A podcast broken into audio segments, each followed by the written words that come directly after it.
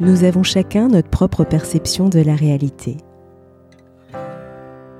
Il suffit parfois de faire un pas de côté pour faire évoluer le regard que nous portons sur nous-mêmes, sur les autres et sur le monde.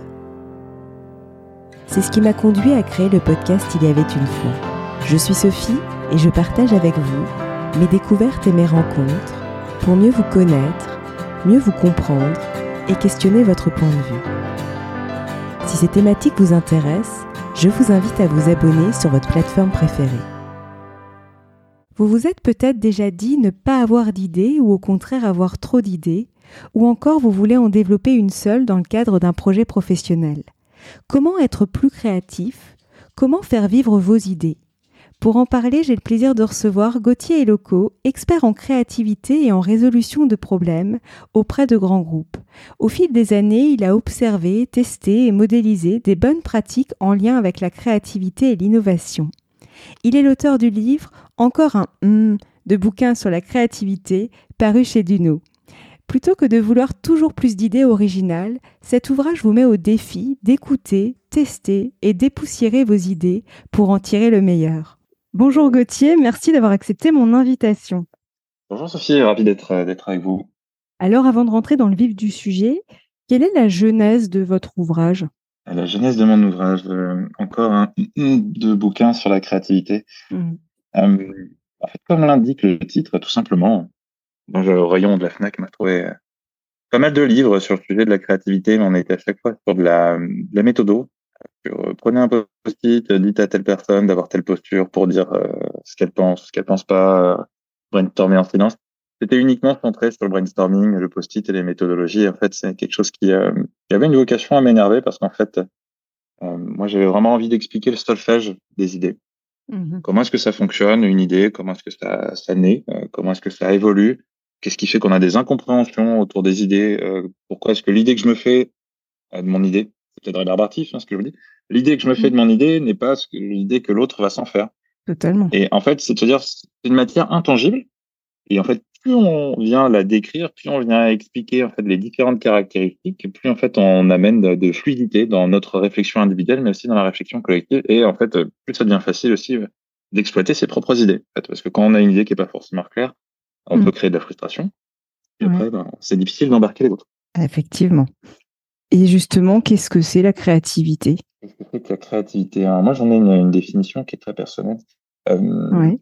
Alors peut-être pour expliquer ce qu'est la créativité, je vais le faire à l'inverse. Euh, qu'est-ce, qu'est-ce qui nous empêche de bien voir la créativité? Je, euh, je tords la question. Allez. Mm. Euh, qu'est-ce qui nous empêche de bien voir la créativité en tant que telle? On, on, a une dans l'inconscient collectif et dans la façon dont on a de voir notre quotidien, on va considérer créatif quelque chose qui va qui va avoir trait à ou de l'originalité, hmm. ou foncièrement de la nouveauté et de l'innovation. Et le, la problématique qu'on a derrière ça, c'est que l'innovant, l'original en tant que tel, c'est euh, très euh, angoissant. En fait, on se met une, on se met nous-mêmes une propre pression lorsqu'on dit soit créatif. En fait, c'est assez compliqué. C'est comme si je vous demandais racontez-moi une histoire qui va me faire rire. Hmm. Euh, la créativité, c'est subjectif en tant que tel. Moi, je préfère, au lieu de dire que c'est quelque chose, une idée euh, nouvelle ou originale euh, que l'on n'a pas vu auparavant, euh, je préfère, ou qui va détonner, je préfère dire que c'est le simple fait d'amener des idées utiles à une solution, ah, pardon, à une situation, amener des idées utiles à une situation donnée. le bricoleur est quelqu'un de créatif en tant que tel. Mmh c'est pas forcément innovant ce qu'il fait, c'est pas forcément original, euh, mais le, le, bidouilleur, le système D, comme on peut le retrouver dans, dans les expressions à la française, le système D à la française, c'est déjà de la créativité. On diminue la pression euh, psychique ou morale qu'on va se mettre à, à, considérer que la créativité, c'est le fait tout simplement de proposer des idées qui vont être utiles. Et parfois, quand je dis utile, euh, le simple fait de raconter une énorme connerie qui va faire rire, c'est déjà aussi une forme d'utilité. Ça crée de l'émotion positive. Donc, c'est important de dire on n'est pas sur l'utilité uniquement matérielle ou fonctionnelle en tant que tel. Un humoriste va faire preuve de créativité en tant que tel, ou votre pote qui va faire des jeux de mots va faire preuve de créativité aussi. Mm. Mais la simple personne qui va lancer un jeu de mots, même qu'on va trouver pas forcément très original, euh, le simple fait d'avoir eu l'idée d'exploiter, pour moi, c'est déjà un acte créatif. Je parle plus, plus intéressant de considérer la créativité comme une forme déjà de création, de création, pardon, et aussi mm. de réaction à une situation. Propose quelque chose, je me mets en mouvement. Ouais, j'aime beaucoup cette, euh, expression, enfin la, définition que vous en faites, parce que c'est vrai que la créativité, je me souviens, euh, moi je viens du milieu juridique, et euh, au sein du service, je me rappelle qu'il y avait mes collègues qui disaient, oh moi je suis pas du tout créatif. Et euh, je me disais, c'est bizarre parce que finalement, la créativité, c'est aussi chercher des solutions. Et même un juriste qui va essayer de tordre la règle dans tous les sens, c'est faire preuve de créativité, alors qu'à la base, ça n'a rien de sexy comme ça quand on en parle. Mais mine de rien, c'est quand même pour trouver une solution, quelque chose, euh, voilà, de une, une proposition en tout cas. Et puis en, en rebondissant sur votre exemple, on a typiquement, euh, on, va considérer qu'il y a des métiers créatifs. Euh, la personne qui doit trouver des publicités, on va même l'appeler dans les agences de pub le, ou la créative, mm. créatif, peu importe. Alors qu'en fait, typiquement, le juriste, l'avocat fiscaliste, en fait, ce sont des personnes très créatives. Le créatif en agence de pub, on lui donne un brief et le champ est ultra ouvert. Et le juriste, on va lui dire, ben, il faut trouver une solution et on a, il y en a peut-être pas. Mais en fait, faut C'est ça.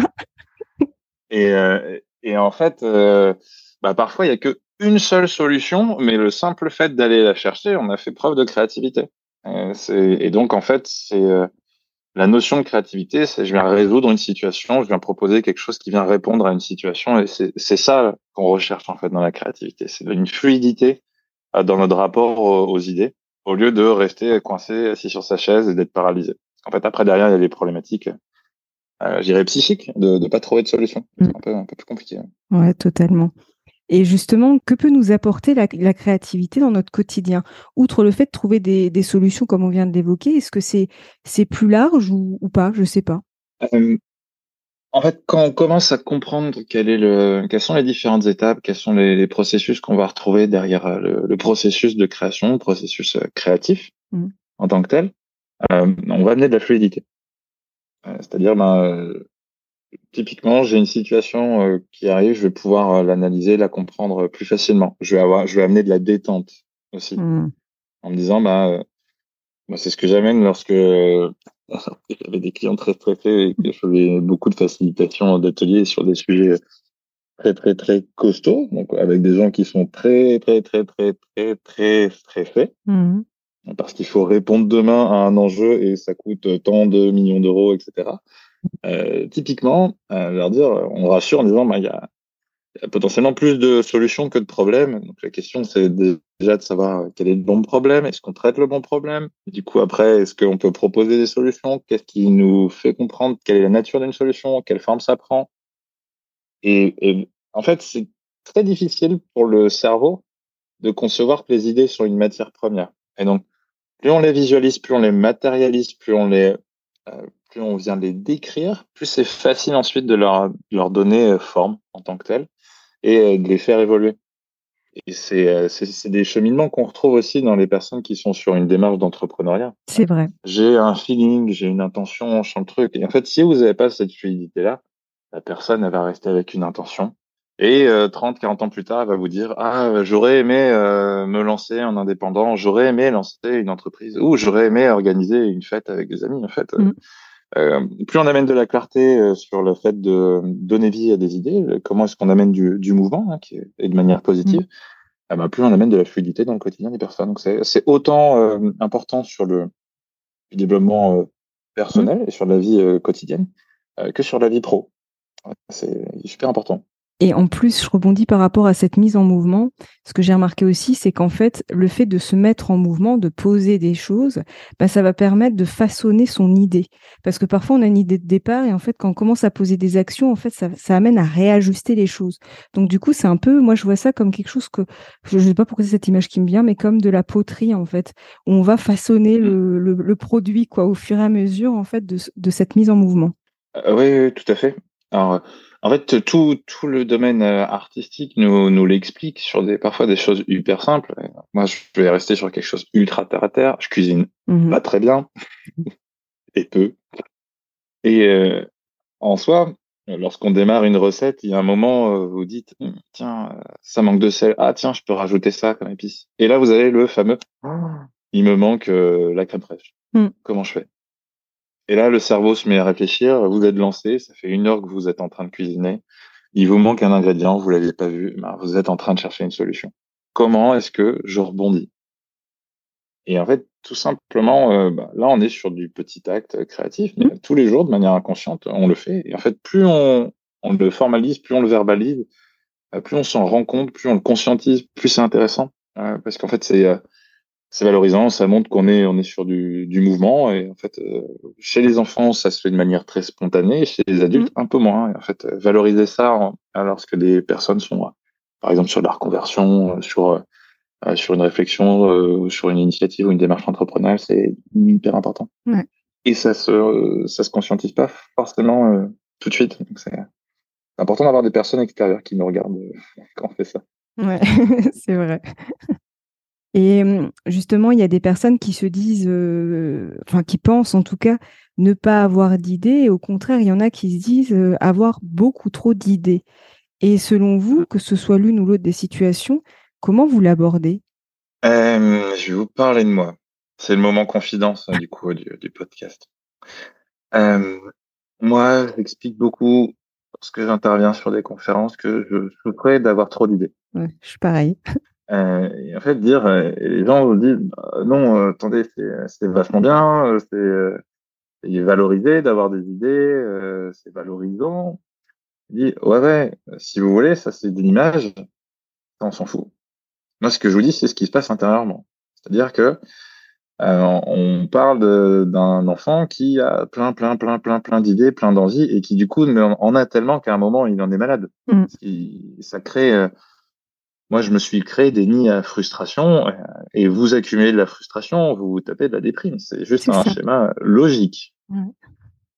Et en fait, ben, comprendre en fait que ce qui compte, c'est pas le fait de proposer, mais de faire évoluer son idée, euh, ça amène une forme d'humilité, ça amène une forme de développement euh, personnel.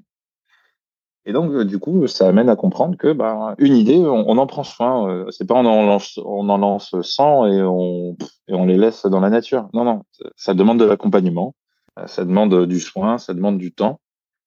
Et donc, en fait, le trop d'idées, il est, il est pas évident à, gérer. De l'autre côté, les personnes qui vont dire, qui pensent ne pas avoir d'idées.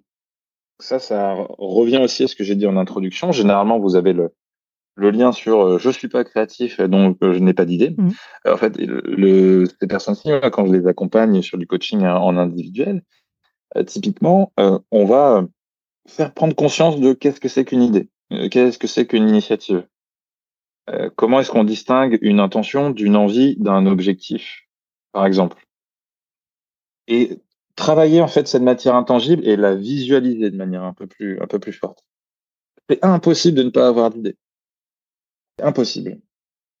Et donc après, euh, vous avez aussi des conditions qui vous empêchent d'avoir des idées. Ah oui. Et donc ça, c'est tout aussi important de travailler sur le, conditionnement et l'environnement euh, pour pouvoir plus facilement proposer. Alors je dis pas qu'il faut se mettre dans une salle de créativité avec des poufs par terre. Ça, ce sont des choses que je, littéralement je, je, vomis. Je vous laisserai censurer les mots qui vous mais ça c'est euh, c'est pas à mon sens une, une bonne chose.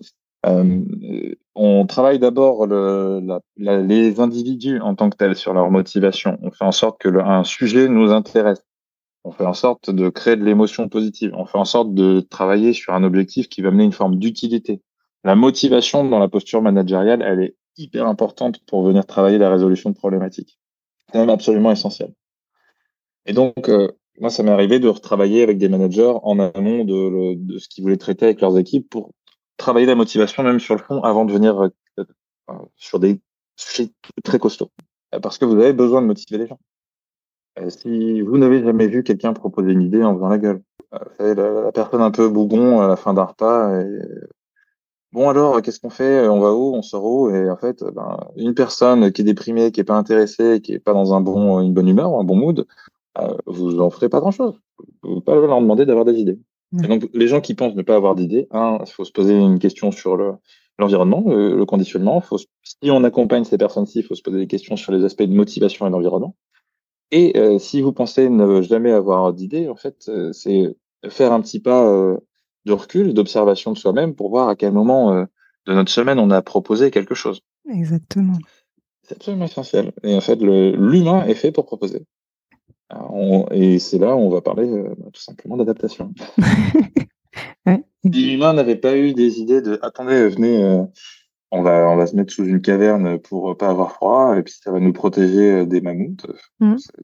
Non, jamais croisé les mammouths, mais j'aime bien cette idée. En fait, c'est de se dire, il y a des prédateurs, etc. Mmh. venez, on, recule, on, y est. Il y a, c'est typiquement, je, si on n'avait pas été en capacité de proposer, on n'aurait pas pu survivre, tout simplement. Totalement. Et, justement, pour rebondir par rapport à ce que vous dites, dans votre ouvrage, vous parlez notamment des tueurs d'idées. Mmh et de quoi s'agit-il concrètement? Parce qu'il y a ça aussi, il y a ce phénomène-là. Alors, les, tueurs d'idées sont, dans le livre, je, parle d'un process tout simple qui s'appelle le process SWAF, mmh. Qui explique les différentes étapes qu'on retrouve lorsqu'on est dans, un processus de création. Et en fait, ce sont des personnes qui sont un peu plus entraînées sur la dernière lettre, la F, qui vont parler de fermeture. Mmh. Euh, le mot que vous pouvez retrouver sur d'autres approches qui ont parlé de créativité, euh, ben, ça serait de la convergence. Comment est-ce que je vais réduire le, nombre de choix? Comment est-ce que je vais aller choisir? Comment est-ce que je vais prendre potentiellement aussi une, décision? Des personnes qui sont un peu plus entraînées là-dessus. Et donc, euh, il y a beaucoup de personnes qui nous, que l'on va dans notre entourage, hein, et on se dit oui, ah, t'es rabat-joie, ah, franchement, on peut jamais rien proposer, tu vois, que le négatif. Euh, en fait, moi, je les appelle euh, les tueurs d'idées, mais en fait, je le dis avec euh, quelque chose de, de bienveillant. Mmh. C'est-à-dire que ben, moi, je vous l'ai dit, j'avais le, le, problème inverse d'en avoir trop. moi, j'ai besoin de travailler avec des gens qui tuent les idées. Si je travaille avec un profil qui est identique au mien au quotidien, ben, c'est génial. Hein. ouais, mais c'est compliqué. ouais, en fait, en termes d'émotion, c'est exaltant. Oui. Mais du coup, l'émotion est tellement positive qu'on se fait embarquer. On trouve qu'on a passé un après-midi génial et le lendemain, on déchante. c'est exactement ça. Ouais. c'est le processus. J'appelle ça la gueule de bois créative. C'est mm. des gens qui sont montés sur des niveaux d'endorphine qu'ils n'avaient jamais eu par rapport à un, projet professionnel. Et le lendemain, c'est d'énormes vertiges parce qu'ils savent pas quoi faire. Mm. En fait, vous avez besoin de personnes qui vont dire mm, non, ça je veux pas et voilà pourquoi. Et ces personnes-ci, il faut les faire euh, rationaliser, il faut récupérer du feedback. Et en fait, elles sont, elles sont dans un processus créatif. Tuer fait partie, euh, tuer ou réduire, tout du moins. Le fait de tuer, moi je parle de sniper, d'idée hein, aussi, hein, c'est vraiment cette idée d'amener un peu de précision pour, pour calmer euh, le, volume. Cognitivement, on n'est pas fait pour gérer 100 idées. On n'est pas fait même à l'échelle de, de nos vies de gérer 10 projets en même temps. On est plus à l'aise quand il y en a que 3. Et donc, en fait, pour passer de 200 à 10, à trois, euh, ben, vous avez besoin de ces personnes-ci. Et donc, elles font partie intégrante du processus euh, de créativité. Et vous avez aussi des gens hein, sur du, sniper d'idées euh, qui partent avec une intention qui est ultra positive. C'est-à-dire, ah, ton plat manque de sel. Et donc, en fait, on pourrait considérer que c'est quelqu'un qui va être castrateur ou castratrice hein, en tant que tel. parce que oui, ça fait deux heures que je cuisine. J'ai pas envie de me prendre ce retour-là. en fait, ben, il faut accueillir euh, et dire euh, Gauthier, ton plat manque de sel. C'est pas dire euh, Gauthier, t'es une mauvaise personne. En fait, les tueurs d'idées, ils nous font mal parce qu'il y a souvent une confusion entre la personne que l'on est et l'idée que l'on propose. Ouais, c'est vrai, très juste. Hmm. Et du coup, le mot tueur, il est pas bon, c'est comme ça qu'on le perçoit. Hmm. Ouais, mais c'est vrai, parce qu'effectivement, il y a un amalgame qui est fait et, et, qui, est, qui est faux, mais on a tendance parfois à s'identifier à son idée, donc forcément, ça peut poser problème. Ouais il faut le discerner dans les postures managériales. Vous êtes parent, vous n'allez pas dire à votre enfant, j'appelais ça le syndrome du collier de nouilles, euh, vous n'allez pas lui dire, ah non, mais il est mal attaché. Tout à fait. vous allez considérer la personne en même temps, parce que vous savez que c'est, ça peut blesser de dire que le collier de nouilles, il est pourri et qu'il va finir dans un carton. Euh, mais en fait, c'est pas ce qu'on fait, en fait, sur ce moment-là. Mais vous pourriez avoir euh, ce, retour, c'est possible, c'est, factuel. Mal foutu. Totalement. Et, euh, et, justement, par rapport aux, tueurs d'idées, est-ce qu'on peut aussi s'auto. Euh, enfin, j'allais dire, s'auto-tuer nos idées, entre guillemets? C'est mal dit, mais c'est un peu ce qui me vient comme image. Ah oui, oui, tout à fait. En fait, on est. Euh, je faisais ça, je m'amusais sur des, des, ateliers qui étaient un peu plus longs récemment sur un, un, comité de direction. On prend une douzaine de personnes et je demande qui tue les idées. J'appelle ça on joue au Cluedo. Mmh. Et les 20-30 premiers, c'est euh, la hiérarchie, machin truc, le on a déjà vu. Des choses qui sont, assez, somme toute, assez classiques. Mmh à un moment, il y a quelqu'un qui dit, bah, soi-même. Et là, euh, c'est le moment où j'arrête, en fait, euh, l'intervention. Ah, je, suis en train de raconter ce que des gens potentiellement qui vont écouter vont vivre. Mais tant pis, c'est pas grave, vous êtes spoilés. au moment où la et j'arrête au premier qui dit euh, soi-même. Et on creuse. Et on creuse en fait qu'est-ce qui se passe psychiquement lorsqu'on tue sa propre idée? C'est facile de projeter quelque chose d'incroyable comme quelque chose qui va planter. Et euh, le cerveau est plutôt fait pour analyser du risque euh, plutôt que analyser des, des choses incroyables, merveilleuses et absolument exaltantes. Vous prenez votre voiture, vous n'êtes pas en train de vous dire que ah, je vais projeter que je vais avoir un, trajet incroyable. Non, vous vous arrêtez, vous, regardez à gauche, à droite euh, pour savoir s'il euh, il y a quelqu'un, s'il y a un danger, est-ce que je peux m'embarquer ou pas. Mm. Euh, la là, on rêve plus facilement sur du moyen terme, long terme, et on analyse du risque sur du court terme, sur des démarches qui sont plus sécuritaires. Totalement. Là aussi, hein, c'est hyper important sur le, pour la survie de l'espèce. Donc, mm. on va s'en remercier. Mm. Euh, maintenant, euh, en fait, euh, il faut faire attention dans la façon dont on gère nos idées à laisser une chance. Et lorsque vous proposez quelque chose, il faut, c'est plus intéressant que ce, quand ce sont les autres qui vous disent c'est nul. Mm. c'est vrai. parce que parfois c'est un, un, peu plus objectif. Et ça, même si eux sont subjectifs, ça vous aide que la personne en face vous dise c'est nul.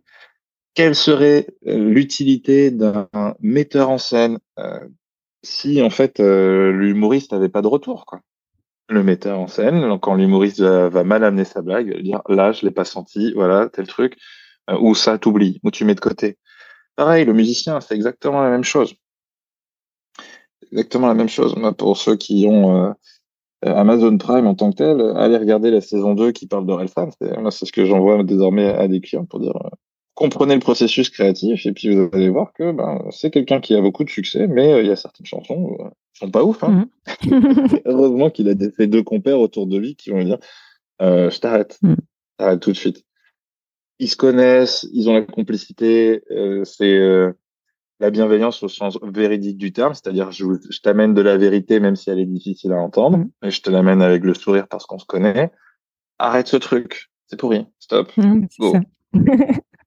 ils sont au niveau de compréhension et d'intimité qui font que si j'entends le c'est pourri, je comprends bien que c'est amené euh, de manière positive et qu'on parle pas de moi. Mm. Et que même si c'est un jugement qui est un peu costaud, j'arrête. Mm. Parce que les, quand les personnes ont créé une culture qui leur permettent d'amener euh, ce niveau de, de, retour, en fait, tout simplement. On sait que c'est amené avec, euh, avec une intention qui est positive. C'est ça, mais tout est une question de, de l'intention de départ, en fait, de la personne qui, effectivement, interagit avec nous. Le ça manque de sel, c'est pas une fonction négative. parce que la personne est consciente que vous avez cuisiné pendant deux heures.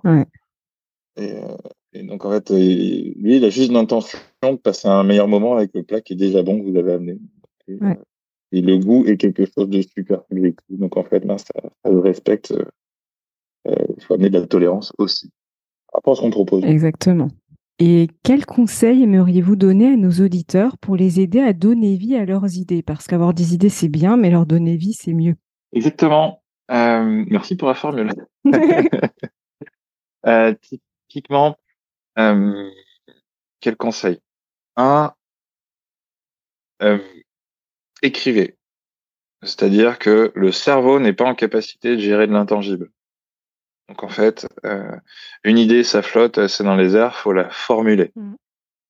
faut mettre ça dans des carnets, faut mettre ça dans des carnets qu'on relit. Si c'est pour mettre sur une feuille et oublier, ça sert à, à rien. Ça, c'est ce que j'appelle, c'est de la dépose charge mentale. Vous faites ça avec vos courses donc, un, ayez du respect pour les idées que vous avez.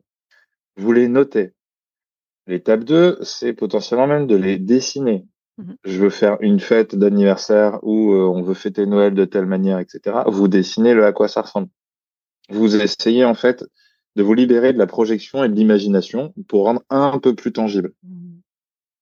J'ai une idée, je l'écris, je la matérialise. Super important. Et ensuite, derrière, après, c'est eh ben, comment est-ce que je vais l'ouvrir euh, aux autres? Comment est-ce que je vais venir la tester? Donc, j'en parle à d'autres et j'écoute leurs avis. Je récupère, je vois comment est-ce que les gens comprennent ce que je propose. Et ensuite, derrière, bah, je vais essayer de donner forme petit à petit. Mais en fait, il faut faire des allers-retours entre euh, le laboratoire un peu intangible, qui, peut être le cerveau, ou même le votre laboratoire euh, à vous, et la réalité du terrain.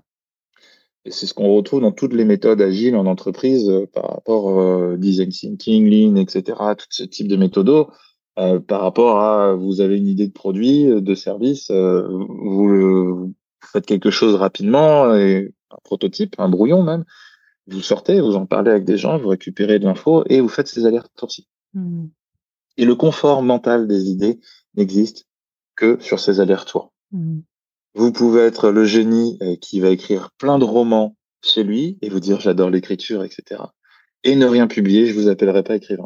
Exactement. Euh, et c'est hyper important. Et de la même manière, euh, et après, derrière, il y a le fait de répéter, d'améliorer une version de ce qu'on fait. Moi, je dis, euh, ah, bah, on cuisine pas beaucoup à la maison, donc je reste sur cette thématique de cuisine et ça parle à d'autres mmh. personnes, des auditeurs. Mmh. Euh, moi, lorsque je veux démarrer une recette, je me dis que je vais la faire quatre à cinq fois euh, pour me dire, euh, bah, en fait, je, maintenant c'est la mienne, je, je, la maîtrise, je suis en capacité de le refaire et de donner vie en fait à mon intention de faire tel, tel repas, tel curry, etc. pour pour avancer. Le, le, faire une fois ne vous met pas en, en position littéralement de, de cuisinier. Ouais, mais c'est vrai. de la même manière, j'ai écrit un livre, je ne vais pas vous dire que je suis, euh, je suis écrivain, euh, je suis, je suis l'auteur d'un, d'un bouquin, euh, mais je ne me considère pas comme un écrivain sur le, monde professionnel, parce qu'en fait, en tant que tel, bah, il y a un objet, mais en fait, il bah, faut le faire évoluer potentiellement pour, pour voir que, pour penser qu'on va un peu plus loin. Ça reste mouvant. Oui, mais c'est très juste, c'est mouvant, c'est ça.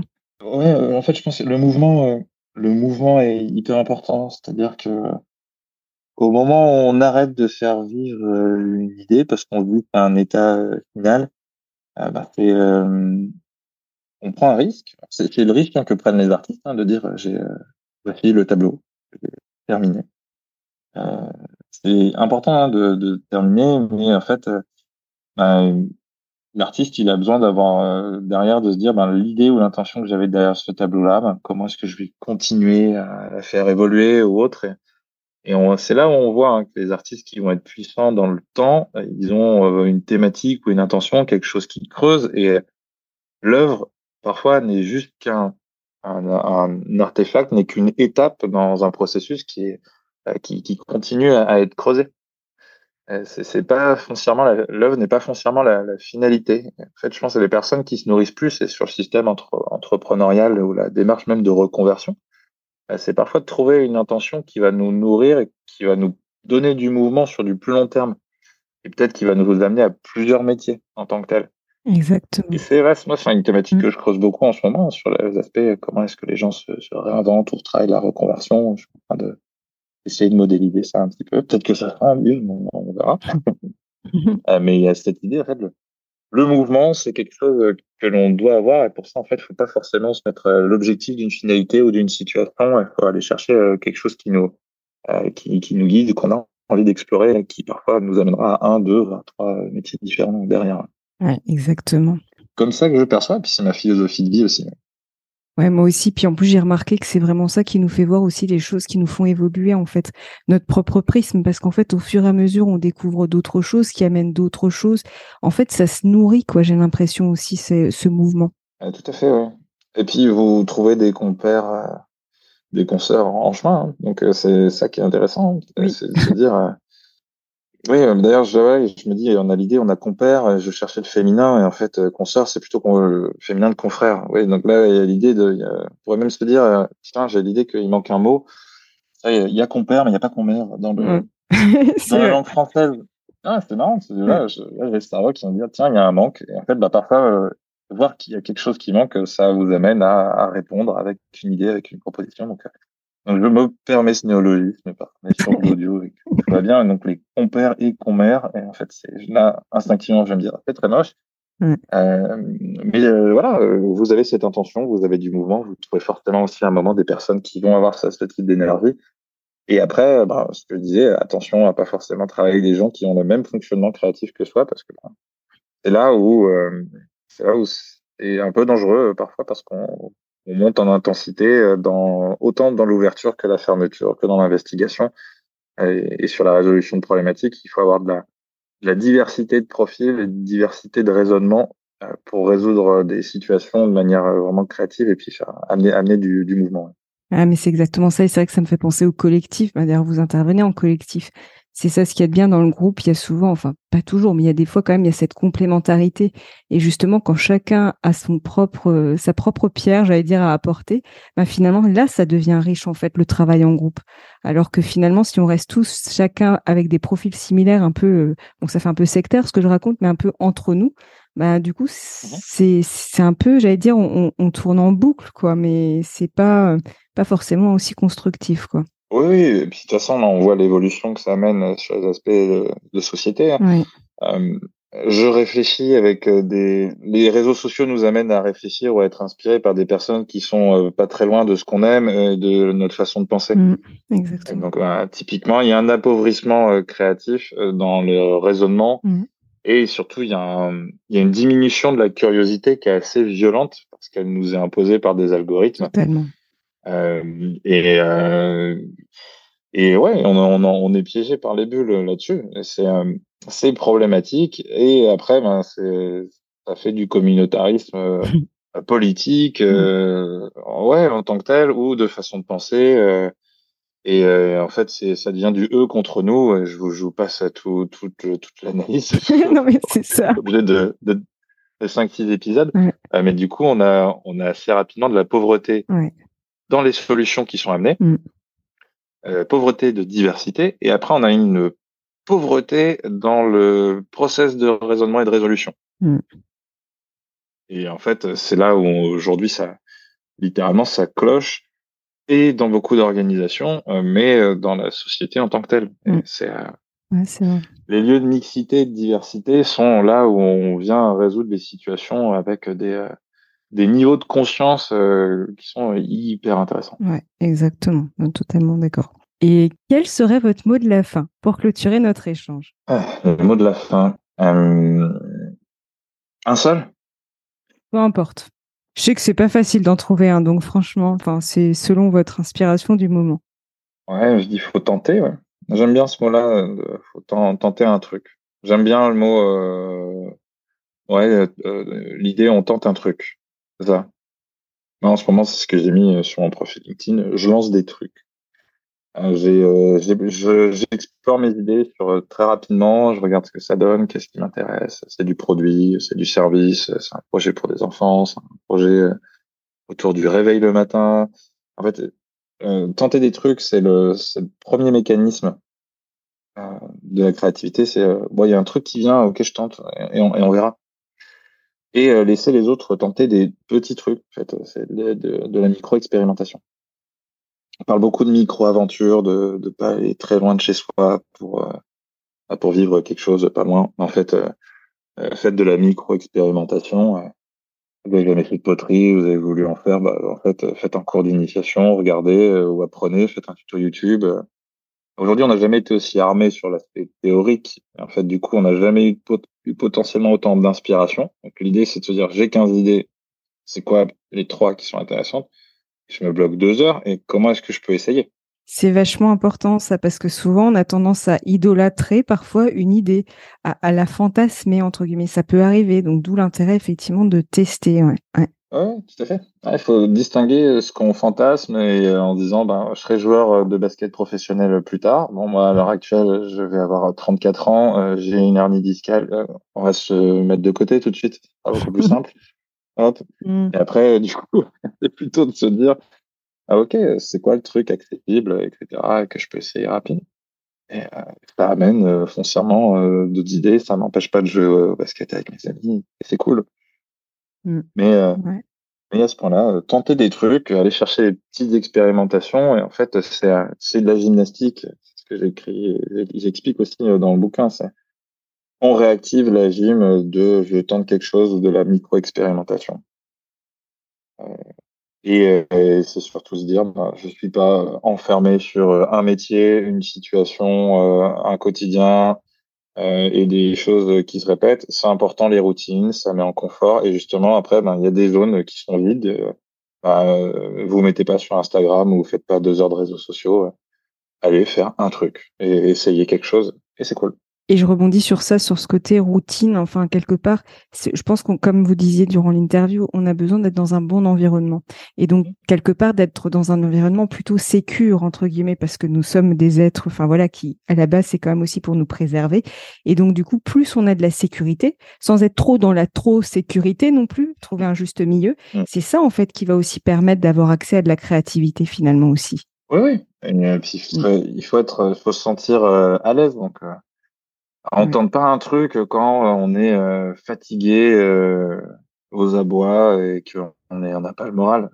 On se retape soi et ensuite on peut tenter des, on peut tenter des choses. Quand vous tentez, euh, que vous allez au sport et que vous êtes super fatigué, c'est là où vous tapez des blessures. En fait, le corps nous dit aussi quand est-ce que ça sert à rien d'expérimenter. C'est vrai. Et c'est tout aussi important. Donc, en, soi, il y a aussi une écoute de soi avant de dire, OK, j'y vais, je lance quelque chose ça sert à rien d'aller euh, d'aller se faire du mal et euh, euh, mettre l'accélérateur en même temps que le frein à main, c'est une énorme connerie. Mm. Vous le feriez pas avec votre voiture, donc le faites pas, le faites pas pour vous. Quoi. Exactement.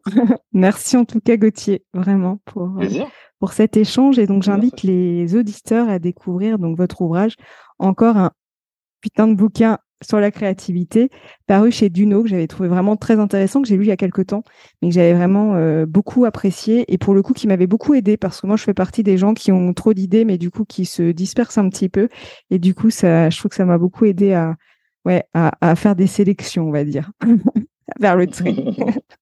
Donc merci en tout cas. Merci beaucoup. Plaisir. Merci pour cet échange. Si vous avez aimé cet épisode, n'hésitez pas à lui laisser 5 étoiles sur Apple Podcast ou un pouce sur YouTube. Et surtout, abonnez-vous sur votre plateforme d'écoute préférée pour ne manquer aucun épisode. Je vous souhaite une très belle journée ou une très belle soirée et vous donne rendez-vous la semaine prochaine. À bientôt!